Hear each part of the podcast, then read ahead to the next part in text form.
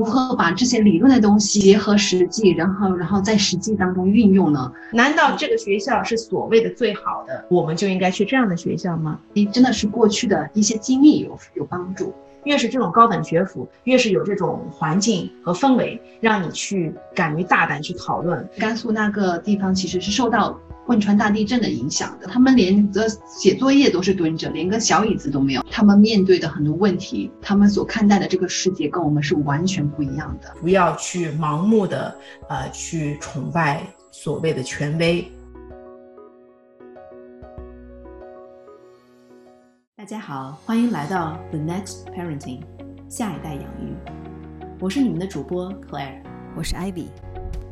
我在纽约有一个两岁的儿子，Ivy 在深圳有一个四岁的女儿。在这里有世界最前沿的教育理念，也有最创新的教育实验与探索。更重要的是，这里有我们最真实的故事。愿我们的声音可以给你带去力量，愿我们的存在。让你在育儿的路上不再迷茫与孤独，让我们彼此陪伴，共同成长，一起进步。Welcome on board. Welcome to the next parenting. 这个经历哈，其实真的是很值得被大家听见、看见的。我觉得其实呃，很多妈妈们，她们都我们都会想要说去呃更加的去了解本本质的东西，但是呃。有各各方面的一些条件所限哈，但我觉得，呃，可以你这种求真的精神，真的就是实践在一个批判性思维一个一个一个训练的一个过程当中。对，其实像我们呃，可以你你现在有不断的去有很多的输入啊，去去阅读去探究，然后我们又通过很多这种对话的模式，它在不断的输出，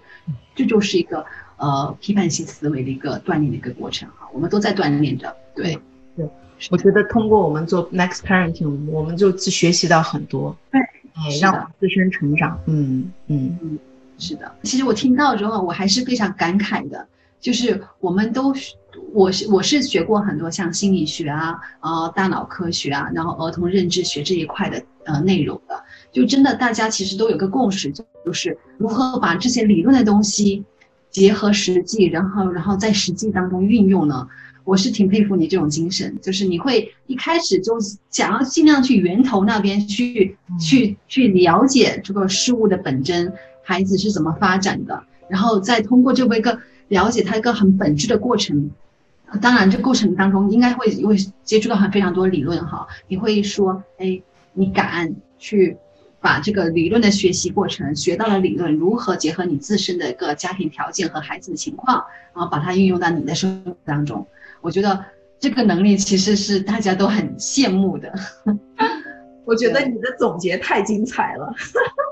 我感觉我做的没有那么精彩，被你讲的好像很精彩。过程当中是一个有这样的勇气，二是我觉得目前看到你在小红书上面很多的一些分享，我觉得真的就是一个非常接地气的感觉，也是很有效果的，呃，很适合你们家情况和孩子情况的一个时间。谢谢谢谢你的评价，嗯，让我很感动的。你觉得说看起来是好像很适合的这个，其实特别重要哈。呃，每一家的呃氛围啊，然后气质啊，孩子的气质其实都是不一样的。嗯，就是怎么样是，其实没有最好的，就是适合自己的才是最好的，对不对？这个是很很重要的一点。那你讲到的这种思维，嗯呃方式呢，其实。就像你说的，追溯到源头，然后不断的可能去一步一步的螺旋式探索上升。我跟你讲，艾薇身上有很多故事。我记得艾薇讲过，在有一期说这个来纽约也也也教过书，对不对？又做过很多的公益，然后是这样子带着身上的很多故事走进了哈佛，走进了哈佛教育学院。那你是觉得批判性思维在你的这个生活中带给你了一些什么样的？改变或者引领，嗯，我觉得好像过那么大学几年的各种各样的实践和探索和学习，我现在呃本质上面就是，好像我的性格里面这种多元、多元思考、多元化的那种思考和那种理解这方面能力是比较强的，嗯，就是首先我的这种。共情能力啊，或者说，呃，别人说一个观点时候，我会想到，哎，有哪些观点可以补充或者角度。但我觉得我追溯过来的话，我觉得，哎，真的是过去的一些经历有有帮助。嗯，其实我们生活在像这种一个母体文化非常强的、非常深的一个国度里面，就是我们也许告诫自己说，哎，要有这种批判性思维啊，要经常跳出这种思维进去。但是其实还是有非常多的这种限制性的理念或对很多问题的这种呃看法是非常根深蒂固的，是从小一起就是长大就是耳濡目染。种植在自己内心的，啊，我觉得过去当中就是有一些经历，包括说，哎，在纽约一个中文学校里面教书，我接触了一堆好几个，呃，从纽约不从从福建呃移民到那边的一个一些的小留学生群体，啊，他们面对的问题会是什么？然后。再追溯到他们福建区，或者说他们这种非常落后的一个留守儿童的人群啊，他们生活是什么？然后呃，之前回想起来，一个比较，一个对我影响比较深的一个经历，就是我在甘肃呃一个非常落后的地方去拍一个教育纪录片啊。当时甘肃那个地方其实是受到汶川大地震的影响的，那我当时真的就是接触到了，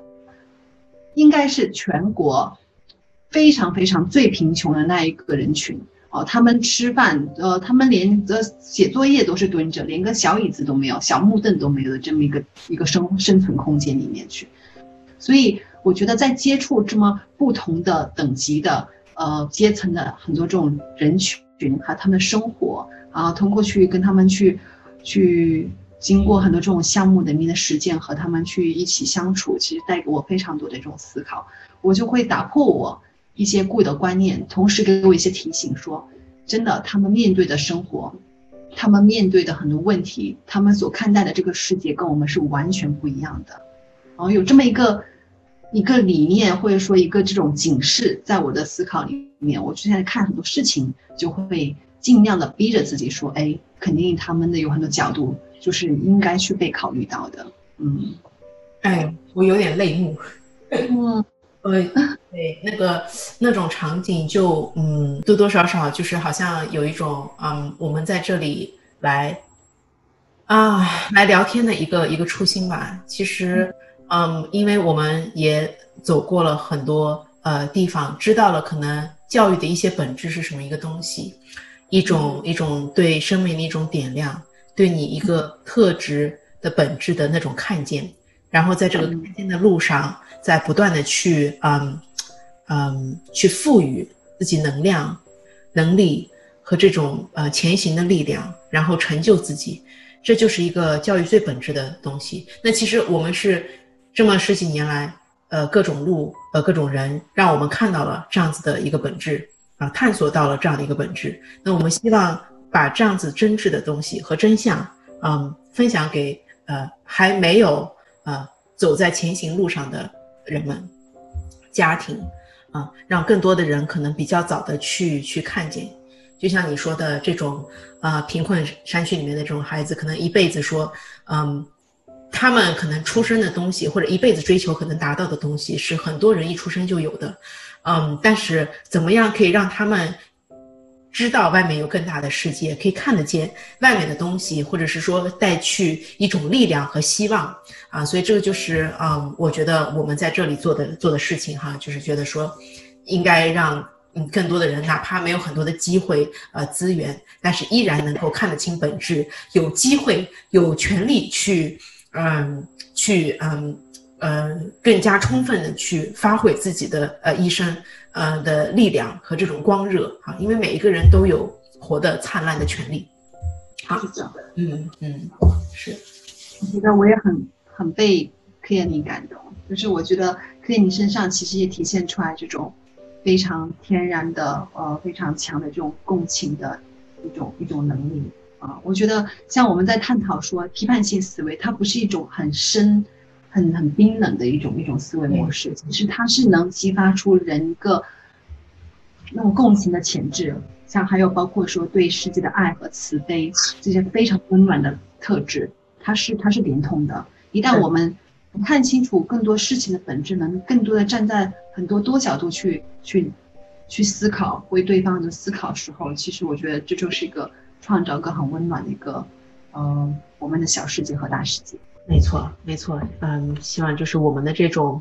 就是带着情感的哈，所以我们一直在讲说批判性思维好像很冰冷哈，这种逻辑，我们一直在讲理科的东西，一种逻辑性，其实身上的这种，尤其是这种精神哈，这种带给你能够往前走的这种敢于改变的精神和质疑的精神，多多少少都是来自于一个情感上的一个价值观上面的一个一个一个认知啊和一个基础呃一个推动的力量哈。哎呀，我真的觉得我们一起成长了很多哈，呃，这个这个观众朋友、听众朋友跟我们一起走过了这很多期哈，也是嗯，也是见证着我们的成长哈。希望跟大家就是一起学习啊啊，一起进步。谢谢你的这种这种打开，我觉得这种很天然的这种展现。我憋憋不住啊，不要憋憋，我觉得这都是对很真实的、很真实的自己和那种一种流露。嗯，哎，就再多说一句，因为我觉得就是 nothing is for，那就是，嗯，怎么 take nothing for granted，我就觉得我们太有嗯运气和福气来去，嗯，在这么早的年龄，我觉得我们都是比较早的开悟的人，嗯嗯，我就是非常有福气的。很多人说三十不惑，四三十而立，四十不惑，啊，五十知天命。但是我好像觉得我在二十七八岁的时候我就已经知道我的天命，嗯，就是我我已经知道我的终点人生在应该在哪里，所以嗯，你你好像看见了那个之后，你很难说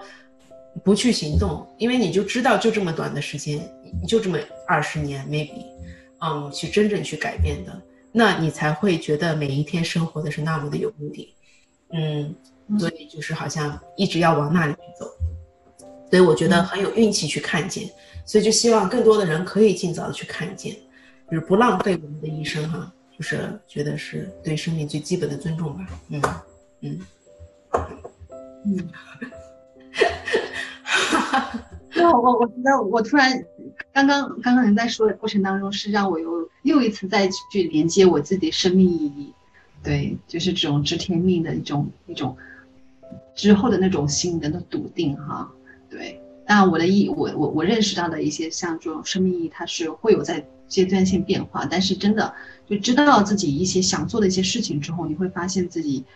所有限的时间，但是想做的事情是那动力是多么大。你就会想说，哎，尽量去用有限时间去去最大化这一块的一个呃投入，这样子。确实是你说的这个，就像那种我们一直说的，我们没有办法去增加生活的。或者我们的时间，对吧？一个长度，生命的长度，所以我们要尽可能的去增加它的广度和深度。所以我们都走在这个比较早的走在探索真理的这样的道路上，也比较早的在一个生活在自我实现的一个路上啊。所以我觉得都是比较有运气的。嗯，好，现在轮到了我们讲号这个这呃这这一个篇章了哈，就是我们在家庭，还有说在我们。有能力去去影响一个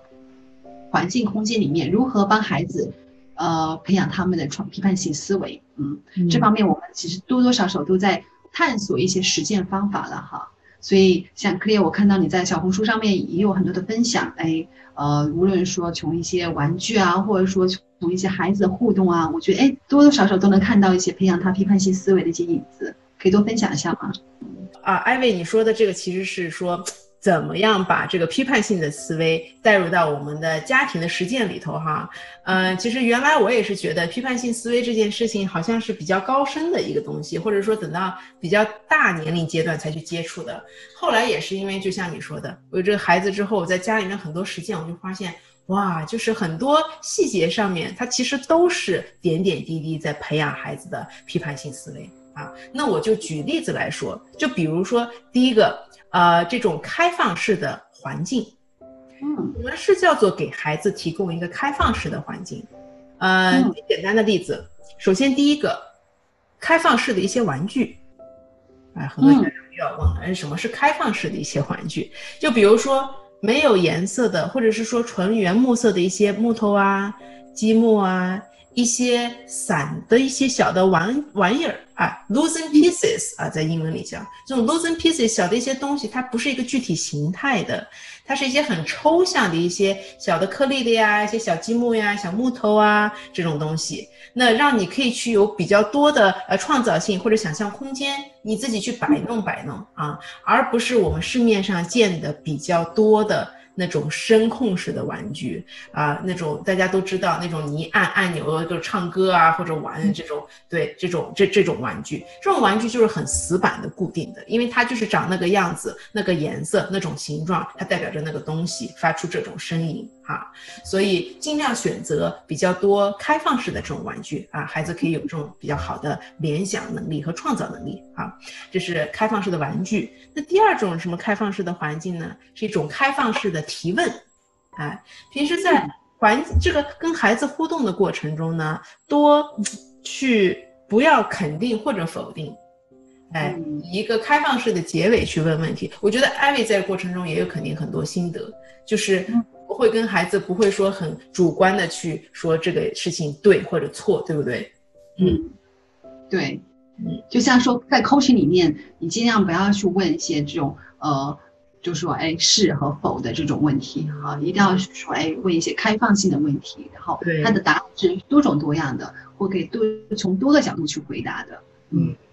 对，就是哪怕我们平时在问这个东西的。事实这件事情上，就比如说，你觉得这个呃积木这片积木是红色的吗？或者或者问他是什么颜色啊？那他肯定会告诉你是红色。但是如果你问他一个选择性的问题就比较好，你觉得是这个红色的积木比较大，还是说这个黄色的积木比较大？就孩子很小的时候，这种对比的概念，就是会有一些选择的那种感受。或者是说比较模棱两可的状态的情况下，让他多去这种选择，要比一个固定式的一个问题的答案要好。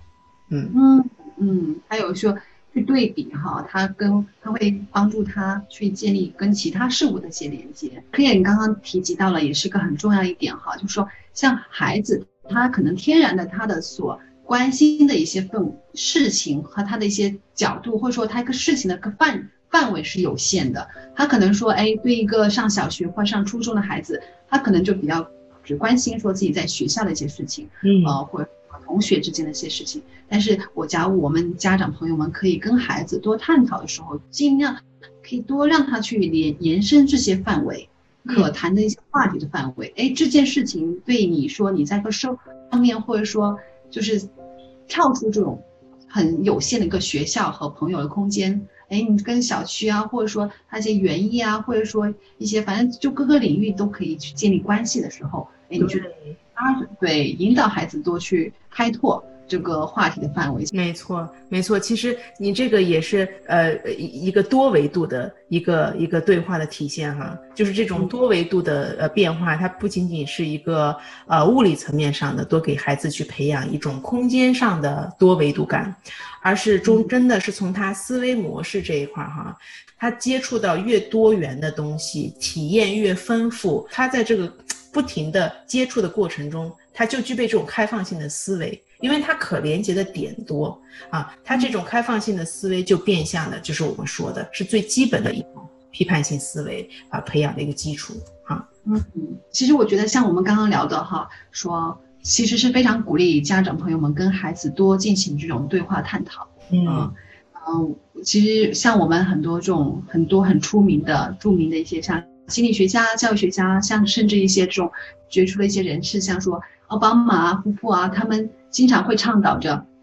无论工作有多忙，但是每天晚上晚餐时间和孩子和两个女儿探讨的这种对话的时间是尽量去保证的。这个也就是一定程度反映出来说，哎，我们这种家庭里面的这种探讨，其实对孩子培养他的很多这种思维能力、批判性思维是非常非常有帮助的。嗯。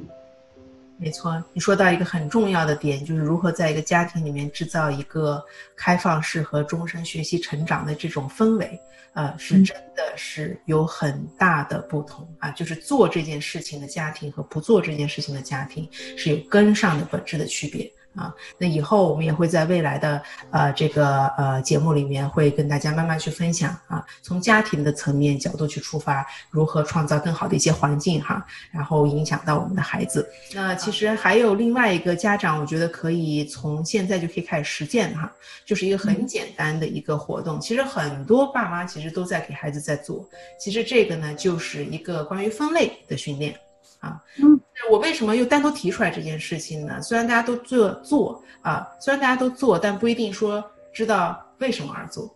呃，大家都觉得说是可能呃知道锻炼他的逻辑思维能力啊，然后呃或者是说呃这种逻辑训练大家都在做呀，有这种书籍啊，然后反正孩子好像早教都应该学这些东西啊，没错，呃是挺重要的。但是同时我们也要知道为什么而做这些事情。那其实做分类里面呢，就比如说给孩子做这个啊，你你帮他分颜色，对不对啊？同样的颜色分类，同样的呃类别分类。哎，通过它不同的一些呃性质呢，或者原则呃进行分类，有更很多很多种分类方法。那在这个过程中，其实就是培养了孩子从多维度，其实也是我们刚才讲到的这个来去分析一件事物。就说这个东西不仅仅是比如说呃蓝色和红色的区别，那它同时也是比如说水果和蔬菜的区别，就是他培养这种多维度的空间感。啊，和这种多方面的思考的能力，也是就是为什么我们要跟孩子做分类训练的这种啊一个一个潜在的原因哈。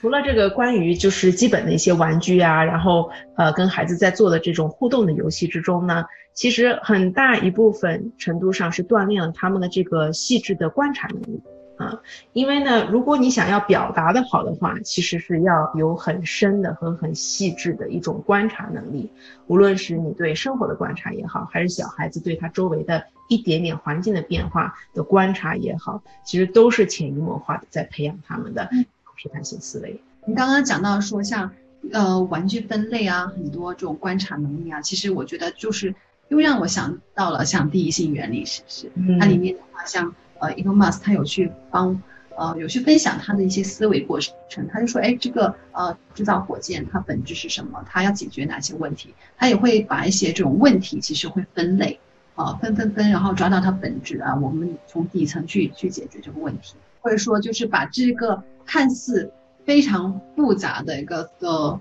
复杂多元的一个问题，然后把它稍微拆拆解一下，抓出一些这种分类，抓出一些最重要的、最根本的一些问题。嗯，还是可以，还可以做的，培养孩子这种多元文化的意识，哈。嗯，怎么说呢？去尽可能的，这个并不可能不，并不是说一定要带孩子，呃，就是到国外呀或者怎么样，只不过是说从身边开始哈，要多接触多元文化的人群呀，然后接触不同的呃学生啊、朋友啊，或者是家庭呀。像艾薇以前提到过的，去跟园艺工人去交流啊、聊天呀，啊，对，就是跟不同阶层、不同啊环境的人去感受、去交流。啊，在这个过程中呢，让他们知道可能这个解决问题的呃这个方法啊不止一个，然后看待事情的问题的角度也不止一个，对不对？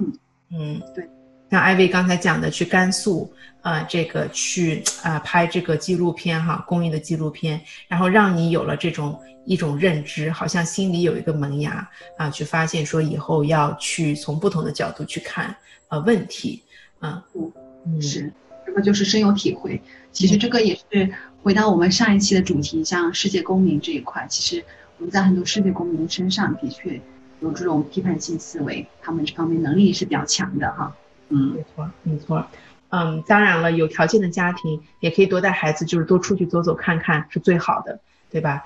嗯，小到这个到各个省市去看看，大到以后到很多国家去走走看看，呃，都是非常好的一个方式哈。呃，再者呢，还有就是多让自己的孩子去做决定，嗯嗯，其实这个就是说的容易，做到很难哈。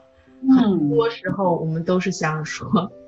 让他们按照我们的想法去去实现一些事情哈，难免有这种这种感觉啊。但是就是归呃终终其本质呢，其实我们就是在为社会在养啊养自己的孩子。其实孩子最终呢，并不属于我们，所以有的时候想一想这个道理呢，确实也就放松了很多啊，觉得说怎么样给他培养一个培养成一个合格的，至少是一个合格的公民啊，然后才说是至少是一个可能有机会成为一个世界公民，哎，然后是说才可以去嗯去实现他自己的一生，而不是说我们帮他们制定的。所以想通了这个问题之后呢，其实很容易明白，我们其实在帮助他们去做好他们自己。小到说他们现在这个可能在生活中面临到的种种问题，因为现在孩子比较小的时候，两三岁，其实他们面临的问题就是如何自己吃好饭，如何自己 做好自己的生活起居。其实有的时候我们父母很焦虑、很抓狂，其实是我们想的说他们没做好，可能变相的是对于我们的。能力的没有的这种肯定，好像对我们能力的质疑，我们自己做妈妈的焦虑，会觉得说是我没做到位啊，是不是我能力不足这种？所以只要想通，是我们都在帮助他们，在解决他们的问题，其实就释怀很多了，你不觉得吗？是的，是的，很有共鸣。我觉得其实孩子，我们天然的呃，把我们的不安感放下，或者说释放我们的这种掌控感。哈嗯呃，天孩子天生从小，从小就有这种生存的这种呃自我保护感。对，一旦让他去自我去做决定的时候，他真的能调动他自己内在的很多的资源，他会去呃调动一下，说自己做的呃事这个事情的方方面面，他都会希望这是自己是能考虑到的，能能去承担去面对他的后果的。所以我们家长是从小要去培养孩子。能去自我去做决策和自我去承担这个决定后的后果的这种能力，嗯，没错，没错。可能这个时候很多那种父母会觉得质疑我们说的那么小的孩子怎么让他们自己去做决定呀，对不对？那其实很多时候并不是说我们家长就是做甩手掌柜啊，就是不管他们了，而是其实在这个他们做决定的过程中呢，之前我们会帮他分析，对不对？帮他去分析，讲到每一个选择背后会产生可能会产生什么样的结果或者后果。那跟他们讲清楚之后，至于你再去怎么选择，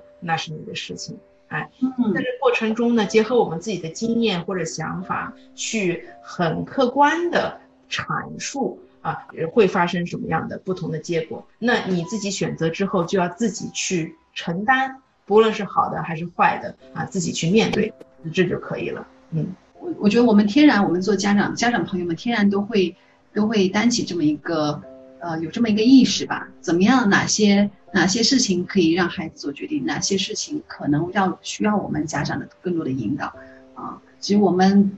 自然而然会去做一些分类，并且也能判断的出一些说，哎，孩子做的决定，他能承担的最大最坏的成果结果会是什么？是否孩子有能力去承担、去面对？